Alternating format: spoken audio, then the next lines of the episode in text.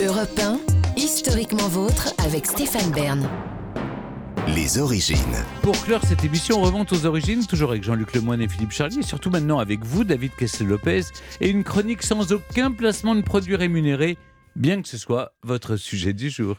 L'unique but d'une entreprise qui décide de faire de la publicité, c'est que vous achetiez son produit de façon à ce que les cadres de l'entreprise gagnent plus d'argent, ce qui leur permettra, une fois le surplus d'argent gagné, d'acheter des trucs. Et le problème, c'est que ce but de la publicité, il n'est pas avouable. Il ne contient aucune noblesse d'âme, aucun altruisme, aucune beauté morale. Et donc, on se méfie de la publicité. On ne lui fait pas confiance, on pense qu'elle est là pour nous manipuler un petit peu, et dans l'ensemble, on a raison. Alors pour contourner cette méfiance, la publicité cherche toujours à se déguiser avec des vêtements respectables. Ceux d'un article de journal, par exemple. Dans plein d'endroits du monde, il y a comme ça des marques qui payent des journalistes pour écrire des papiers flatteurs sur leurs produits. Alors il y a quand même des lois qui cherchent à rendre ça euh, plus difficile. Par exemple, à la radio, j'ai pas le droit de citer une marque comme ça, euh, comme si de rien n'était. Je peux pas dire, euh, Hmm, j'aime vraiment beaucoup le Coca-Cola. Oui, je peux pas dire ça. Euh, ah, le Coca-Cola, c'est bon pour euh, mon visage. Je, je peux pas. Parce que précisément, ce serait considéré comme de la publicité déguisée. Donc, je suis obligé de dire, j'aime vraiment beaucoup le Coca-Cola, mais également le Pepsi, hein, et le jus Pampril, ainsi que toutes les autres marques de boissons sucrées qui, selon moi, ont toutes un mérite équivalent. Mais, mais, dans les films, il suffit de montrer les Coca, les Pepsi ou les jus Pampril pour en faire la pub, une pub qui passe sous les radars. Et donc, c'est le Graal pour les publicitaires. Et c'est d'autant plus le Graal que ça marche. Vous avez vu E.T. l'extraterrestre de Steven Spielberg? Eh bien, à un moment dans le film, le petit garçon, il veut attirer E.T. chez lui et il essaye de le faire avec des bonbons industriels américains au beurre de cacahuète d'une marque très célèbre aux États-Unis qui s'appelle Reese. C'est c'est clairement visible à l'écran que c'est la marque Reese. Et cette scène, on estime qu'elle a fait bondir les ventes de bonbons Reese de 66% aux États-Unis après la sortie du film.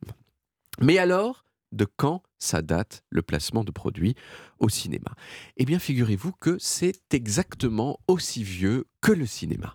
La première fois qu'un produit a été placé dans un film, c'était du savon de la marque Sunlight dans un film des Frères Lumière dans les années 1890.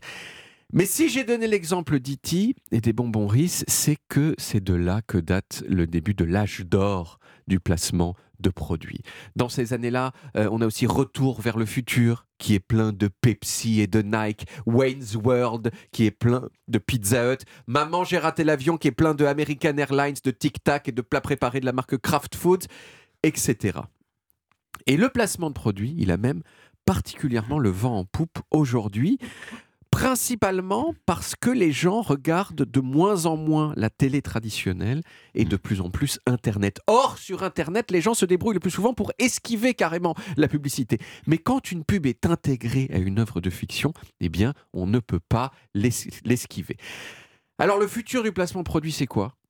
C'est encore mieux que ça. C'est de changer le produit placé en fonction de qui est en train de regarder le film ou la série. Et ce sera bientôt possible. Imaginez une scène où il y a un panneau publicitaire en arrière-plan dans une séquence. Eh bien, comme Internet sait plein de choses sur vous, les publicitaires pourront adapter la publicité qui est sur ce panneau en fonction de vos goûts. Hop, vous aimez bien le fromage, paf, une pub sur le fromage, sur le panneau. Vous préférez le gratin au fenouil, hop, une pub pour le gratin au fenouil. Et, si vous permettez, je finis par vous conseiller ce qui est peut-être le meilleur film de l'histoire euh, sur le placement produit. Ça s'appelle The Greatest Movie Ever Sold, le plus grand film jamais vendu. C'est réalisé par Morgan Spurlock, je sais pas si vous connaissez ce monsieur. Si, c'est Super Size Me. Exactement le même monsieur. C'est le même monsieur qui avait fait Super Size Me, le documentaire sur McDonald's.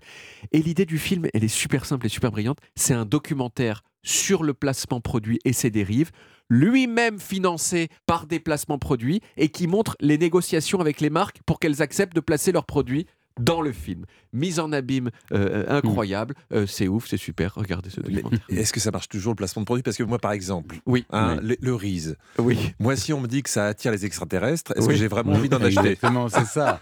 C'est pas faux. Mais un extraterrestre gentil comme E.T. Oui. Ah oui, voilà, c'est Voilà. ça. Mais est-ce qu'on être- maîtrise? Il y a, peut-être des, des E.T. méchants. C'est vrai qu'il y a peut-être des E.T. méchants. Ouais, c'est vrai que ça, c'est pas top. Merci beaucoup David. On retrouve les origines en podcast sur toutes les applis audio et en vidéo sur YouTube Dailymotion et sur le site europe1.fr. Vous